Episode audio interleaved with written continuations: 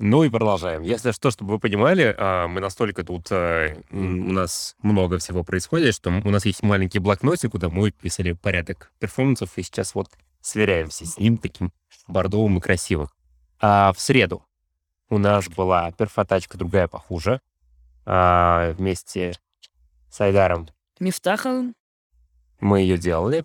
И э, Айдар, собственно, была, был, был за рулем э, и отвечал за, за путь и за музыку в большей степени, а я отвечал э, за, поболтать на самом деле.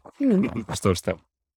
А, он начинался вот как твоя долгая дорога домой э, после окончания моего рабочего э, дня. То есть буквально он начался там, где я заканчиваю работать, вот через там 10 минут после окончания. И у нас было всего два зрительских места. С самого начала так задумывалось. И, кстати, мне кажется, это очень хорошая концепция. Я начинаю получать удовольствие от маленького количества зрителей, а абсолютно другое качество взаимодействия с ними. Опять же, это уже не зрители, это уже участники. У нас в основном это все-таки участие. И, ну, вы как минимум можете поговорить, как максимум это совершенно вы можете переложить на человека и перформанс, и э, ведение перформанса в зависимости от того, что у вас происходит. Короче, классно.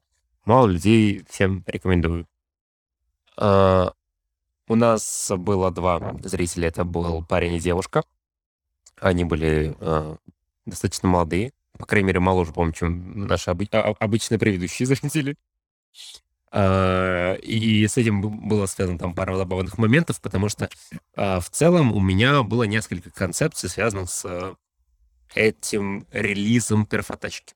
Кстати, чтобы вы все понимали, а, название частного крадено у перфобуфета и Артема Томилова. У них сейчас есть их оригинальная перфотачка, проект еще там 2018 года. Они вот сейчас делают open call до 18 августа э, того, что можно сделать с перфотачкой. Кстати, Наташа, если мы хотим, срочно что-то нужно написать. Надо Вот, да, только осталось время найти на это.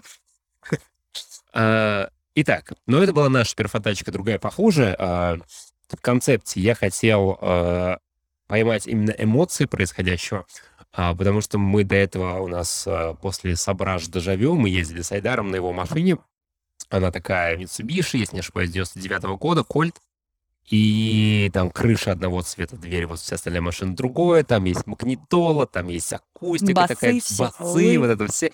И вот это вот, эм, знаете, вот эти двухтысячные, когда вот эта тачка, ночи, ты мчишься по городу, у тебя громкая музыка.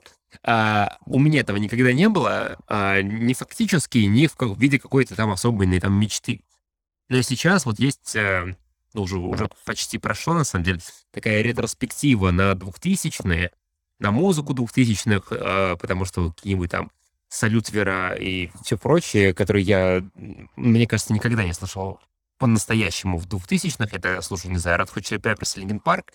А они сейчас вот э, становятся чуть ли не актуальным. Ну, или уже стали и сейчас постепенно уходят. Вот, в этом контексте вот эта вот мечта о машине с э, музыкой, с басами, с, низоч- с низкой посадкой, это ощущение езды по городу, громкой музыки. И вот я хотел передать. Благо, Айдар нам это а, тогда нашей маленькой группе показал. Я хотел это сделать в виде перформанса. Это была идея номер один. А, ну, то есть вот эта тачка, город, музыка. Ночной. И, и- Переживания эмоций, которых не было да, в свое время. и вот часть концепта номер два, это было немножко окунуться в такую параллельную реальность, где у нас есть вот эта вот э, мечта сбывшаяся этой тачки. Мы такие юные молодые, нам там, условно говоря, от 13 до там 17 лет. И вспомнить, может быть, э, ну, это, это было уже в зависимости от того, как это проходит, кто будет, э, вспомнить какие-нибудь истории.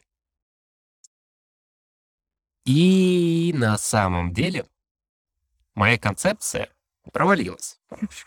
Я писал в Инстаграме, что я там ошибся, потому что очень много оказалось факторов э, в эмоциональном воздействии, которое я хотел оказать на, по Э. сути, зрителей. Ну, Видите, вот я, я попытался что-то сделать очень сложное и сделать из перформерса театр, и тут вот, вот, вот нашла коса на камень. Не- не- Слушай, не мне режиссер кажется, я. что это по факту и был перф. Ну, то есть э, ты Не, ну хотел... это был перф, Нет, естественно. я имею в ну, вот таком более-менее классическом понимании, что ли, если ты хотел э, спектакль, то по факту получилась импровизация. И это тоже. Короче, э, там у нас была проблема с пробками э, некоторая. Машина оказалась чуть больше, и именно та скорость, которая была, допустим, в предыдущей поездке, не совсем так же отразилась. А, Стояли в пробках. был немножко другой набор музыки. А, у нас было с Айдаром немножко другое настроение, мы оба были слегка заебанные. Ну, то есть мы были хороши, мы были еще молодцами, но все равно есть разница там, когда вы невероятно свежи, и когда уже не настолько невероятно свежи. А, и а, был еще момент, мне было еще неловко, потому что в какой-то момент я осознал, что вот э, наша зрительница, она весьма юна, и она садится в какую-то развалюху, непонятную тачку с громкой музыкой и тремя еще парнями, и мне было очень некомфортно за нее, я очень переживал. Вот, и, ну, не знаю, как у нее, но у, у меня это был какой-то определенный диссонанс. Ну, то есть сложно там отдаться вот этому всему, когда ты вот переживаешь за то, что человеку некомфортно. И э, при этом это была первая часть перформанса, была вторая часть, когда мы приезжаем к воде. А, в нашем случае это была набережная на Ваське у Благовещенского моста, если не изменяет память. И мы просто выходим из машины, выключаем музыку, сидим у воды и смотрим на воду. Первая часть продумывалась как такое буйство молодости, и вторая ча- часть продумывалась мной как а, такая медитативная. Вот, ну и это были, это были базовые ключи. Там я могу, на самом деле, долго разгонять эту тему, но наше время немножко ограничено. Может быть, у тебя есть какие-то вопросы, Наташа? Мне стало интересно, а что ты можешь разгонять долго, ну так, в двух словах. О, Господи, в двух Да-да-да. словах разгонять долго. Да-да-да.